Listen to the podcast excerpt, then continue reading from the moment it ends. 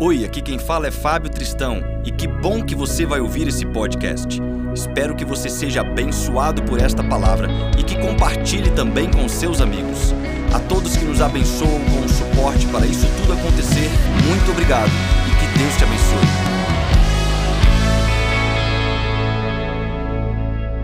Vamos fazer a leitura do nosso texto, do sermão de hoje, e nós vamos nos manter na porção que começamos semana passada, que é Salmos no capítulo 119. Hoje nós vamos ler a porção inteira. Na semana passada falamos do texto do tema do mês, que é Salmo 119, 11, que é guardei a tua palavra no meu coração para não pecar contra ti. Hoje eu quero abrir um pouquinho da porção Bet, que é a porção completa que tem esta referência, que diz a partir do versículo 9. Com que purificará o jovem o seu caminho? Observando conforme a tua palavra. Com todo o meu coração te busquei, não me deixes desviar dos teus mandamentos. Escondi a tua palavra no meu coração, para eu não pecar contra ti. Bendito és tu, ó Senhor, ensina-me os teus estatutos. Com os meus lábios declarei todos os juízos da tua boca. Folguei tanto no caminho dos teus testemunhos, como em todas as riquezas. Meditarei nos teus preceitos e terei respeito aos teus caminhos. Recriar-me-ei nos teus estatutos, não me esquecerei da tua palavra. Amém. Um certo dia, um homem missionário de um país perseguido, ele resolveu ir até em uma igreja nos Estados Unidos. E ali ele buscou em uma conferência que eles iriam falar sobre a palavra de Deus. E ele pensou um local muito proveitoso para aprender sobre a palavra de Deus. E ao chegar lá, ao chegar ali, conheceu o pastor local, e o pastor local se interessou pela experiência daquele missionário. E ali ele compartilhou um pouco das lutas que eles estavam vivendo naquele local. E uma das lutas que ele estava vivendo é que os governantes daquele local estavam queimando todas as Bíblias, destruindo todas as cópias da Bíblia Sagrada. E eles só possuíam uma única Bíblia para toda a congregação que se reunia escondido. E aquele homem preocupado com toda aquela perseguição, teve uma ideia. Ao invés de deixar a Bíblia escondida em algum local, com o risco de ser achada e queimada e eles nunca mais poderem ler a Bíblia, ele rasgou todas as páginas da Bíblia e entregou duas, três páginas para cada membro que ali congregava naquele local. E ele falou: leve para casa, porque é mais difícil eles encontrarem todas essas páginas do que encontrar a nossa Bíblia aqui. E aqueles membros levaram para casa suas pequenas porções, duas, três páginas da Bíblia, de cada livro, dos 66 livros contidos na Bíblia.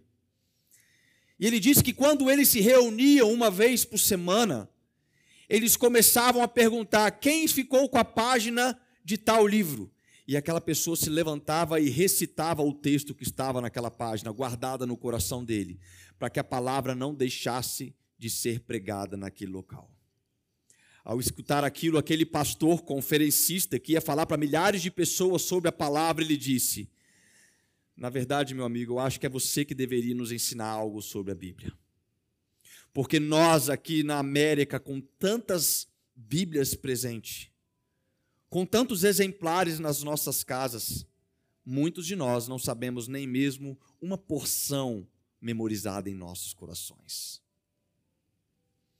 Esta história nos revela sobre a importância da palavra de Deus na nossa vida. E quando nós olhamos para a palavra de Deus, nós poderíamos olhar ela como uma semente. Uma semente por si só, ela não tem tanta funcionalidade se ela ficar fora do local correto. Mas se ela for plantada, se ela receber ali um cultivo, se ela for trabalhada, ela pode gerar frutos extraordinários. Por exemplo, a semente de uma melancia. Para plantar um pé de melancia, você precisa pegar uma semente, que ela é bem pequenininha, todo mundo já viu uma sementinha preta de uma melancia.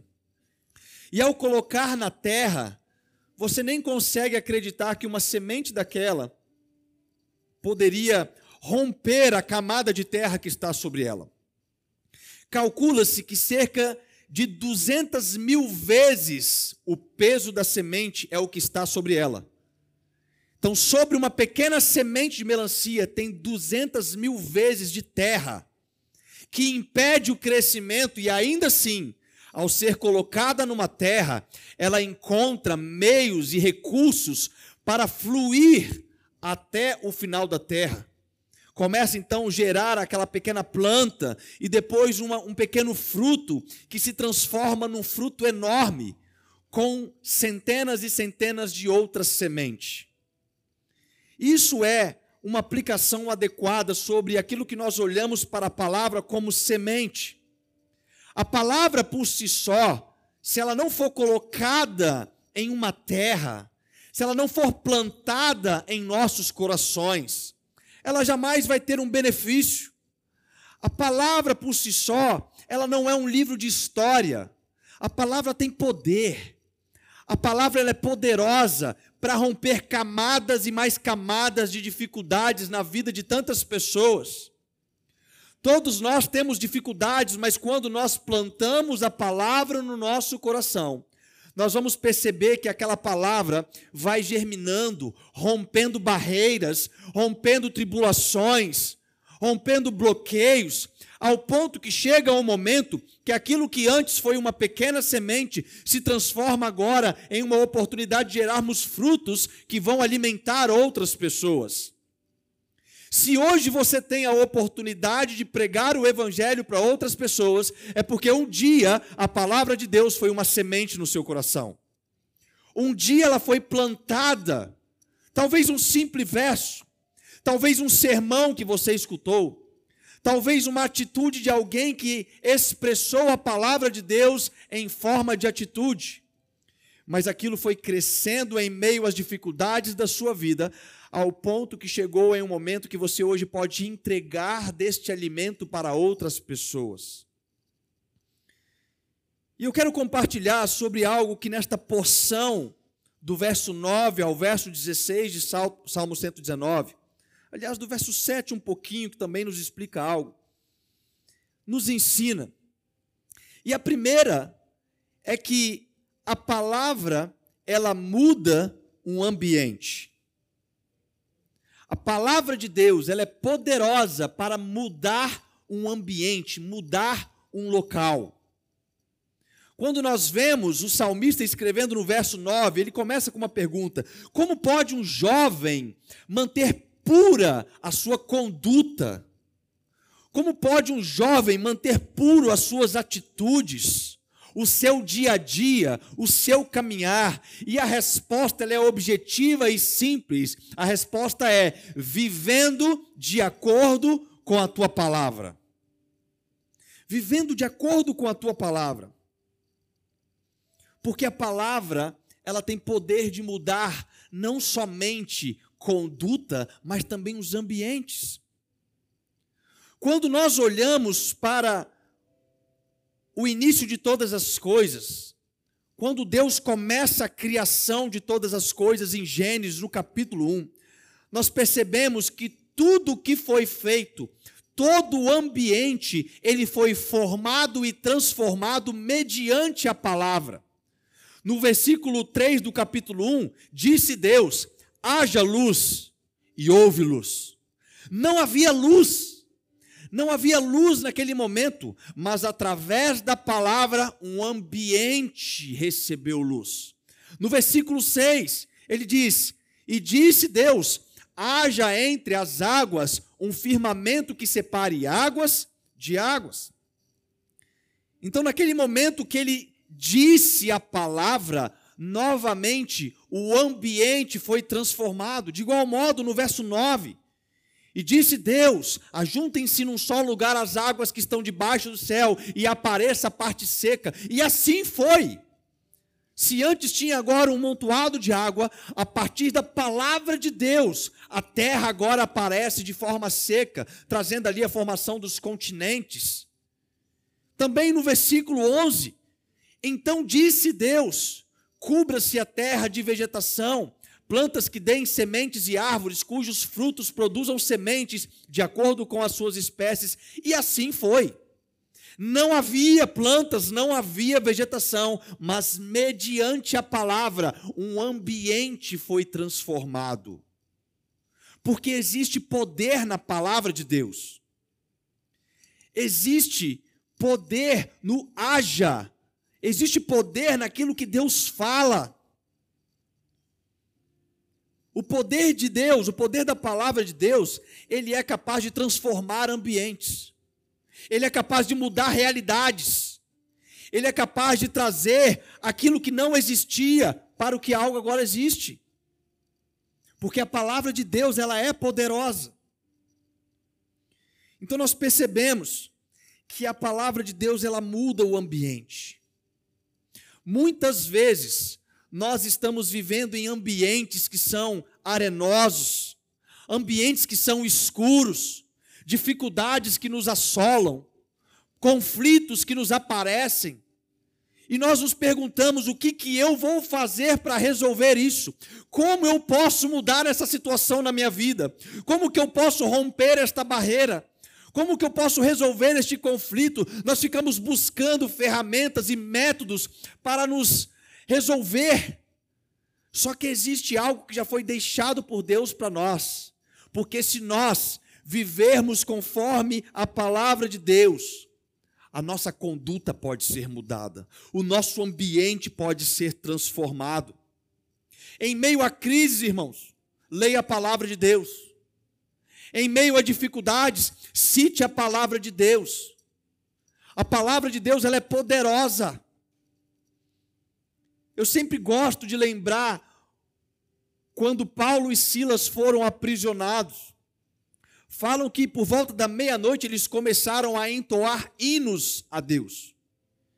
E os hinos que eles estavam entoando provavelmente eram salmos, cânticos que eram tirados dos salmos, porque muitos dos salmos foram escritos quando a tenda de Davi foi restaurada, foi, foi levada a arca para Jerusalém, e ali foi colocado o tabernáculo de Davi, Muitas pessoas iriam ali e colocavam as suas canções, e os escribas anotavam aquelas canções que se transformaram em salmos.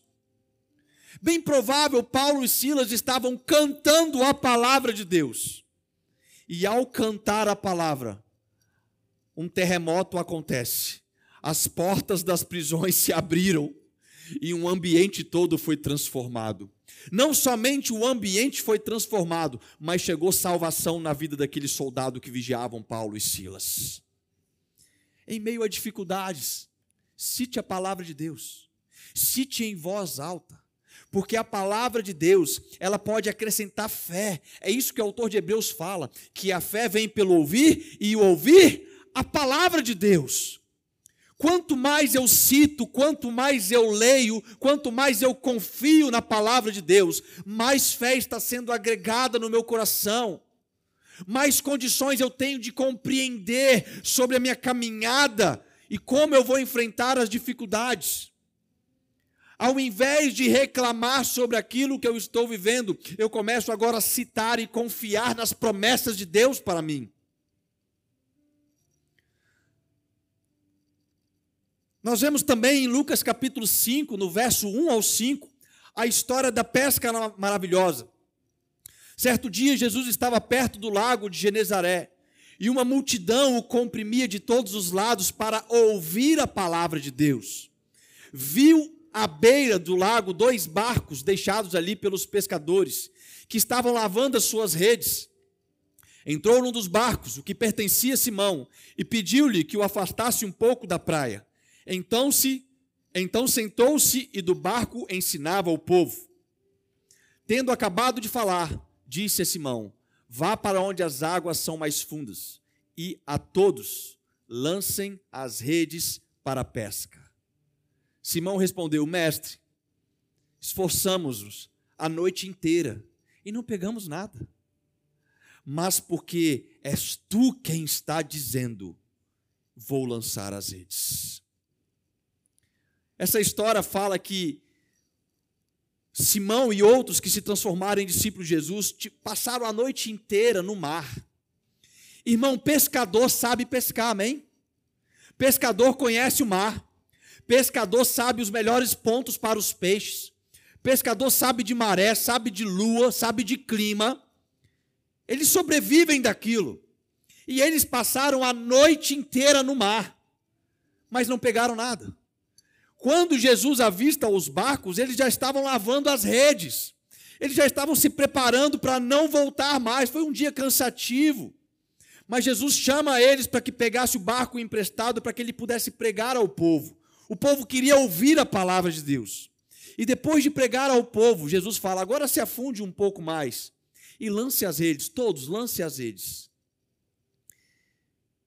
Talvez qualquer um de nós, nas nossas experiências profissionais, nos nossos achismos, nas nossas pós-graduações de coisas que nós podemos levar para a vida, quando nós recebemos um direcionamento, nós trazemos a barreira à tona. Quando nós recebemos uma orientação que vem da parte de Deus, nós levantamos as barreiras. Não, pastor, eu fiz isso aqui a vida inteira. Pastor, eu tentei durante um mês. Pastor, eu tentei assim, eu tentei assado. Eu já tentei de tudo, pastor. Eu lancei a rede a noite inteira. Não tem peixe, o mar não está para peixe. Eu não sei mais o que fazer da minha vida. E a resposta talvez é simples: é lance a palavra, medite na palavra, se conduza mediante a palavra. Vá um pouquinho mais fundo, saia da superfície. Tire as águas do tornozelo, se aprofunde um pouco mais, medite por um pouco mais de tempo. Medite por um pouco mais de tempo. Se aprofunde um pouco mais na palavra e tente de novo aquilo que você tentou. Deixe a palavra trazer vida para aquilo que estava morto. Deixe a palavra mudar o ambiente.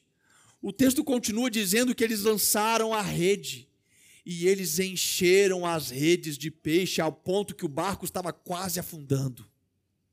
Não foi mediante ao conhecimento, não foi porque o clima mudou, não foi porque chegou uma corrente marítima, mas foi porque a palavra de Deus é poderosa para mudar os ambientes. A palavra de Deus pode trazer uma nova realidade na sua vida. Em Mateus, no capítulo 8, 26, nós também vemos Jesus, quando ele entra no barco com os seus discípulos, diz assim o um texto. Ele perguntou: Por que vocês estão com tanto medo, homens de pequena fé?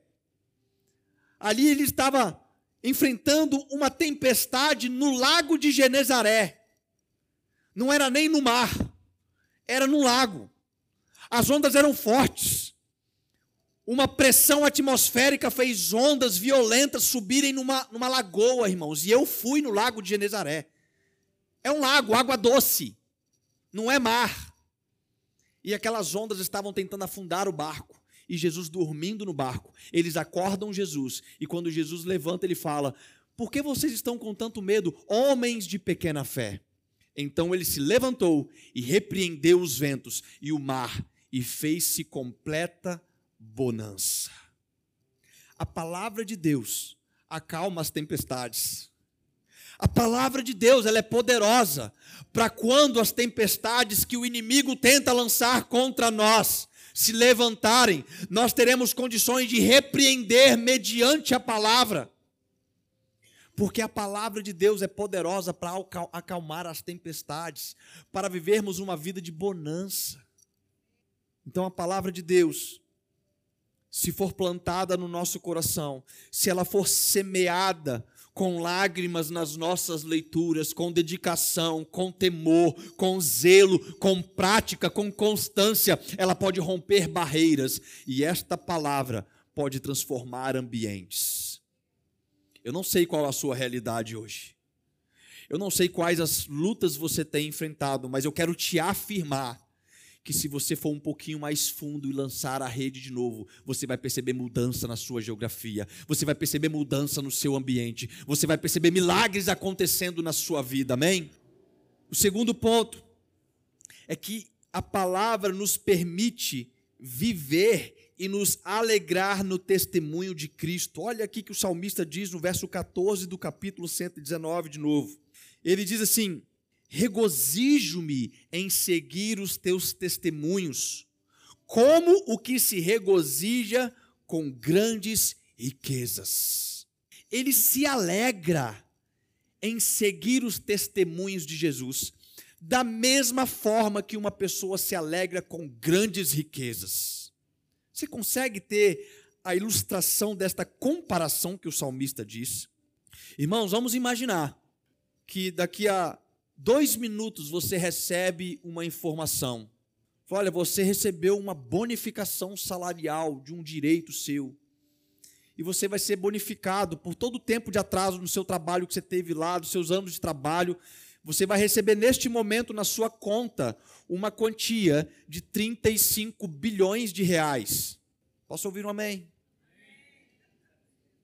Duas coisas que você vai fazer. Qual que é a primeira? Tirar o dízimo. A segunda coisa, você vai se alegrar. Irmão, se você não fizer uma festa para comemorar essa notícia, se você não chamar os seus familiares, se você não fizer uma, sabe, se você não se alegrar, se você não gritar, se você não comprar fogo, tem alguma coisa errada, porque você está sendo restituído de uma quantia que te foi subtraída no passado e agora você está recebendo, você vai se alegrar com aquilo, você vai ajudar pessoas. Você vai comprar uma casa, você vai comprar um carro, você vai viajar, você vai usufruir daquele dinheiro, você vai se alegrar com aquilo. Da mesma forma, o salmista ele diz: Eu me alegro nos teus testemunhos. Da mesma forma como se eu estivesse com muitas riquezas. O meu coração exulta de alegria o meu coração transborda de alegria. Quando eu vivo um testemunho, eu quero chamar os meus amigos para contar. Quando eu vivo um testemunho, eu quero fazer um churrasco, eu quero compartilhar com todos, eu quero distribuir isso para todo mundo. Porque existe algo maravilhoso em viver os testemunhos de Jesus. Existe algo maravilhoso. Veja bem, depois que acontece Pentecostes, os apóstolos eram homens ricos, sim ou não? Não pescadores, iletrados, indoutos, ignorantes. Eles não eram ricos. Tinha vezes que eles passavam a noite no mar e não pegavam nada. Não tinha nem o que comer. Mas em Atos capítulo 3, no verso 6, depois de Pentecostes, os apóstolos começam a caminhar com alegria nos testemunhos de Jesus, ao ponto que o texto diz que, disse Pedro, para um homem que estava na porta do templo: Não tenho prata nem ouro, mas o que eu tenho, isto lhe dou, em nome de Cristo Jesus, o Nazareno, ande. E aquele homem levantou e andou. Eles não tinham riquezas, mas eles se alegravam em viver os testemunhos de Jesus. Eles viviam experiências que traziam alegria, que traziam compartilhar das graças e maravilhosas e, e maravilhosos milagres de Deus. Então eles tinham a condição de seguir os testemunhos de Jesus, que aliás é o cumprimento de uma promessa que o próprio Jesus deixou para nós, quando ele fala em Mateus 28 que em meu nome vocês farão coisas maiores do que as que eu fiz. Vocês vão expulsar demônios, vocês vão curar enfermos, vocês vão fazer milagres, prodígios, sinais, vocês vão fazer coisas maiores. Isso é razão para se alegrar, amém? Se hoje entrasse um paralítico aqui na igreja que nunca andou na vida, é paralítico de nascença, e nós orássemos pela vida dele, ele se levantasse, as pernas tomassem vida, tomasse forma, e ele começasse a andar, nós iríamos chorar de tristeza? Nós iríamos nos alegrar, talvez mais do que qualquer quantia de dinheiro, porque o dinheiro não compra a cura de certas enfermidades mas os testemunhos de Jesus nos regozijam em alegria. Os testemunhos de Jesus nos faz andar em caminhos que a alegria começa a ser transbordante nos nossos corações, porque há poder na palavra de Deus. Da mesma forma, em Mateus, no capítulo 8, conta a história de um centurião que tinha um seu servo enfermo.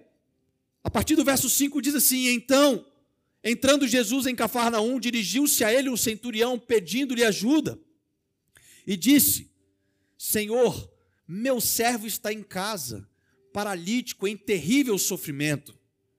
Jesus lhe disse: Eu irei curá-lo. Respondeu o centurião: Senhor, eu não mereço receber-te debaixo do meu teto, mas diz apenas uma palavra e o meu servo será curado. Pois eu também sou homem sujeito à autoridade, e com soldados sob o meu comando, digo a um vá, e ele vai, e a outro vem, e ele vem. Diga ao meu servo, faça isto, e ele faz.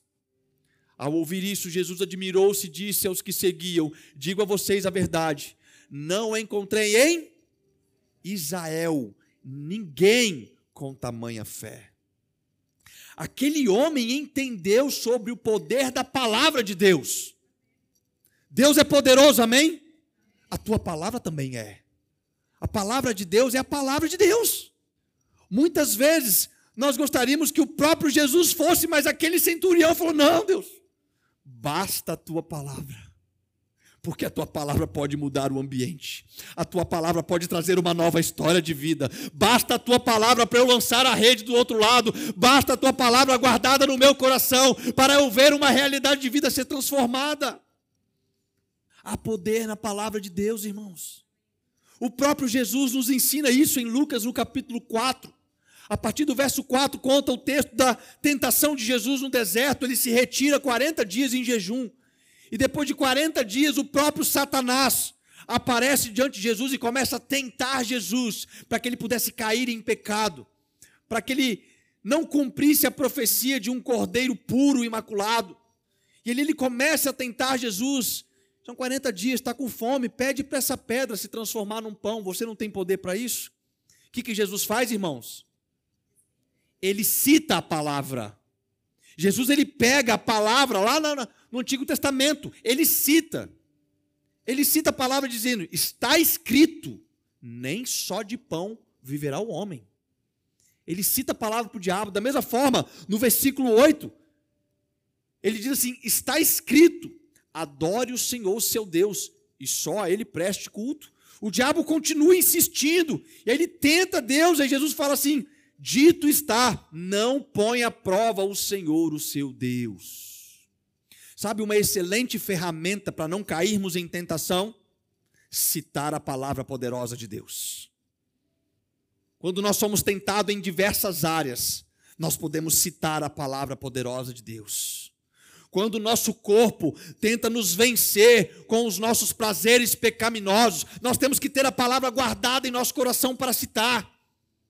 Todas as vezes que nós somos tentados pelos prazeres do pecado, Paulo mesmo lhe diz em 1 Coríntios 9, 27, eu esmurro meu corpo e faço dele agora meu escravo para que eu não caia em reprovação daquilo que eu prego. Nós precisamos entender que há poder na palavra de Deus para mudar os ambientes da nossa vida. Os próprios apóstolos, em Efésios no capítulo 5, no verso 18, eles falam para que a gente pudesse ter no nosso culto a citação de salmos. Reúnam-se entre vós com salmos, com hinos, com cânticos, súplicas e orações. Não existe culto a Deus se a palavra não for citada. Citar a palavra faz parte do nosso culto, faz parte do nosso devocional, tem que fazer parte da nossa vida, porque é com ela guardada no nosso coração que o nosso ambiente é transformado, é trazendo à tona do poder da palavra de Deus, é que nós vemos tudo ao nosso redor trazendo vida. E por fim eu percebo que ele nos ensina agora no verso 7 do capítulo 119. Ele diz assim: Eu te louvarei de coração sincero, quando aprender as tuas justas ordenanças. Eu te louvarei de coração sincero, quando eu aprender as tuas justas ordenanças. O terceiro e último ponto deste sermão é que a palavra proporciona uma adoração sincera. A palavra ela nos dá condições, Ralph, a adorar a Deus com sinceridade. Porque quando nós temos a palavra guardada em nós, nós queremos cantar uma adoração que vai do homem para Deus. Quando nós não temos a palavra, geralmente as nossas canções são aquelas que é de pedido de Deus para o homem. Quando nós temos a palavra, nossa adoração começa a ser cristocêntrica. Quando nós não temos a palavra, nossa adoração começa a ser antropocêntrica, o homem no centro de tudo. as músicas que mais fazem sucesso nas rádios hoje, as músicas gospel, que mais fazem sucesso nas rádios hoje, pode parar para ouvir, são antropocêntricas. Toca todas as hits, estão sempre nos primeiros lugares. São músicas que vai trazer o ego do homem para ele, porque ele tem pouca palavra. Mas quando nós temos a palavra de Deus, nós temos agora a oportunidade de levar uma adoração sincera. Nós queremos levantar palavras de exaltação ao nosso Deus. Deus não importa. Abacuque mesmo no capítulo 3, ele teve essa sensação que quando em determinado momento de vida dele, ele fala a Deus, ainda que a figueira não floresça, ainda que não haja fruto na vide, nem alimento nos campos, ainda assim eu me alegrarei no Deus da minha salvação. Sabe o que é isso, irmãos? É ter a palavra de Deus guardada. É ter a palavra de Deus como uma semente que vai rompendo as barreiras das crises financeiras, das crises familiares, das crises emocionais, das crises de saúde física. A palavra de Deus, ela continua sendo sempre algo que rompe essas barreiras. Em João, no capítulo 4, do verso 22 ao 24, existe um texto muito conhecido quando Jesus se encontra com a mulher samaritana. E aquela mulher samaritana conversando com Jesus, ela faz uma pergunta: onde é o monte certo da adoração? Porque os nossos pais adoram no monte tal, e os outros adoram em tal monte.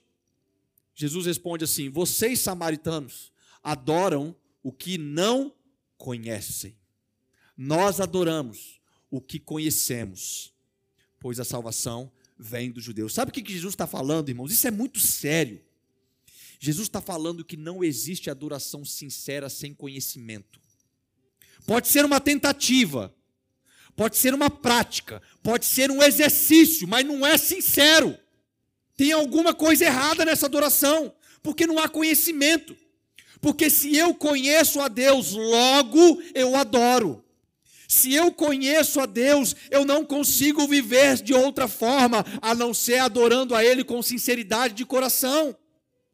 Eu não consigo chegar em um culto de domingo que eu tenho a intenção, eu saio de casa para ir no culto. E quando eu chego no culto, eu não cultuo. Tem alguma coisa errada. Talvez tem gente que vem para a igreja. Não, eu venho para cultuar a Deus na igreja. Eu venho prestar culto, prestar a minha adoração a Ele, porque eu conheço Ele, eu sei quem Ele é. Eu sei o que, que ele fez na minha vida, eu sei o que ele fez de tantos milagres na vida de pessoas, eu sei a graça que tem estado sobre mim, e é por conhecer a Deus que logo eu adoro. É como a história de Marcos capítulo 5, que conta que Jesus, depois que acalmou aquela tempestade no lago de Genezaré, ele vai para a cidade de Gadara. E ao chegar lá no capítulo 5, verso 1 ao diante, diz assim: Eles atravessaram o mar e foram para a região dos Gerazenos. Quando Jesus desembarcou, um homem com um espírito imundo veio dos sepulcros ao seu encontro. Esse homem vivia nos sepulcros e ninguém conseguia prendê-lo, nem mesmo concorrentes, pois muitas vezes lhes haviam sido acorrentados pés e mãos, mas ele arrebentara as correntes e quebrava os ferros de seus pés. Ninguém era suficientemente forte para dominá-lo. Noite e dia ele andava gritando e cortando-se com pedras entre os sepulcros e nas colinas. Quando ele viu Jesus de longe, correu e prostrou-se diante dele. Irmão, deixa eu te falar desse endemoniado. Tem tempo que a gente não vê endemoniado, não é verdade? Talvez você não lembra mais como é que é. Mas não é nada do que você já viu na vida. Esse endemoniado estava possesso de legiões legiões de demônios, centenas de demônios possuíam o corpo daquele homem. Aquele homem vivia em meio aos sepulcros, no meio dos mortos. Tentaram amarrar ele, Fábio, com correntes, às vezes com os pés e mãos acorrentadas. Mas os demônios quebravam aquelas correntes. Ele pegava pedras e cortava todo o seu corpo. Imagine você na calada da noite encontrar com esse camarada todo ensanguentado, fedorento, com o olho virado para cima, Ah, e todo mundo, o que, que a gente faz com esse demoniado? A gente não sabe mais. O que, que a gente faz com esse cara? Quando Jesus sai do barco, aquele endemoniado vê Jesus. A palavra diz que ele correu até Jesus e ele se prostrou diante de Jesus. Sabe por quê? Quem estava possuindo o corpo daquele homem? Os demônios. E sabe o que, os demônios conhecem? Jesus. Em Tiago fala: tem fé, até os demônios creem e estremecem. Quando os demônios veem Jesus, eles não conseguem segurar a sua vontade de voltar atrás e adorar a Deus. Quando os demônios se encontram com Jesus, eles querem fazer algo que nós temos a liberdade e o dever de fazer e muitas das vezes não fazemos, porque temos conhecido pouco. E só ao conhecer Jesus que nós vamos levar uma adoração com sinceridade a Ele. Você tem ideia? Você tem ideia que aqueles homens da cidade, talvez os fariseus naquele momento, ficaram olhando: hum, ele conhece Jesus. E agora ele foi liberto. Porque ao se prostrar diante de Jesus, os demônios saíram daquele homem e ele foi liberto. Porque há poder na palavra de Deus. A palavra de Deus pode mudar a nossa atmosfera. A palavra de Deus pode mudar o nosso ambiente. A palavra de Deus nos permite viver testemunhos que vão nos trazer alegrias maiores do que o ouro, do que qualquer riqueza. E a palavra de Deus, ela pode nos trazer uma adoração sincera. Sabe, irmãos, existe um ambiente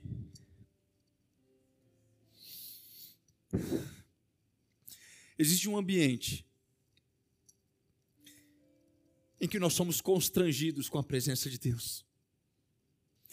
Porque a manifestação de Deus não acontece onde ele é, onde ele é necessitado, não. Se a manifestação da glória de Deus acontecesse onde ele é necessitado, o hospital estava cheio da presença de Deus. Mas a manifestação da presença de Deus acontece onde ele é desejado. O desejo de guardar a palavra de Deus. O desejo de conhecer a Ele. A gente cantou aqui nesta noite, pedindo, Deus, faz outra vez. Faz outra vez, Deus. Faz outra vez como foi na primeira vez. E eu me prostrei aqui pensando, na primeira vez que os apóstolos receberam Pentecostes. Mas talvez o que Deus está falando é: eu quero fazer. Eu quero derramar desta graça, eu quero derramar desta unção, eu quero trazer uma renovação espiritual sobre a vida de tantos, mas vocês precisam fazer como os apóstolos fizeram. Em Atos, no capítulo 2, falam que eles permaneceram unânimes. Eles ficaram reunidos lá, naquele local, em oração, desejosos, orando. Deus, o Senhor prometeu que iria enviar o teu Espírito. Nós estamos aqui, Jesus, orando. Faz outra vez. Os apóstolos ficaram ali um dia, dois dias, três dias, quatro dias, trinta dias, quarenta dias, cinquenta dias chamando a existência da palavra que Jesus tinha deixado. Sabe o que aconteceu depois? Um ambiente foi mudado e a história da humanidade mudou ao ponto que nós hoje temos essa semente no nosso coração. Eu não sei quais são as suas expectativas, meu irmão. Mas eu quero continuar citando a palavra de Deus. Eu quero continuar atraindo a presença de Deus. Eu quero continuar vivendo essa experiência, porque eu sei das promessas que estão sobre a minha vida, sobre esta igreja, sobre a sua vida. E não é a ausência do tempo que vai fazer desanimar. Por quantas vezes nas nossas salas de orações, que são bem vazias por sinal, poucos estão desejosos a vir para um ambiente de oração. Poucos estão desejosos de estar aqui cantando a palavra, orando a palavra. Mas eu falei com o Ralph um dia, eu falei, Ralph, eu não sei quanto tempo vai demorar para que a gente alcance, toque as vestes do Senhor nos nossos turnos de oração, mas eu não vou me cansar. Já se passaram cinco anos de turno de oração e nós não vamos nos cansar. Talvez você não venha, mas nós vamos continuar desejosos. Como aqueles homens ficaram lá em, em Jerusalém, reunidos em oração, dizendo: Pai, o Senhor prometeu enviar o teu Espírito. Pai, o Senhor prometeu. É a tua palavra que nós estamos chamando de existência, não é a minha palavra, não são os meus sonhos, não são os meus planos, é a sua palavra, são os seus decretos, são os teus planejamentos para nós. Que Deus tenha misericórdia de nós. Que a palavra dele se torne de fato poderosa em nossos corações, que ela venha a ser uma prática constante da nossa fé.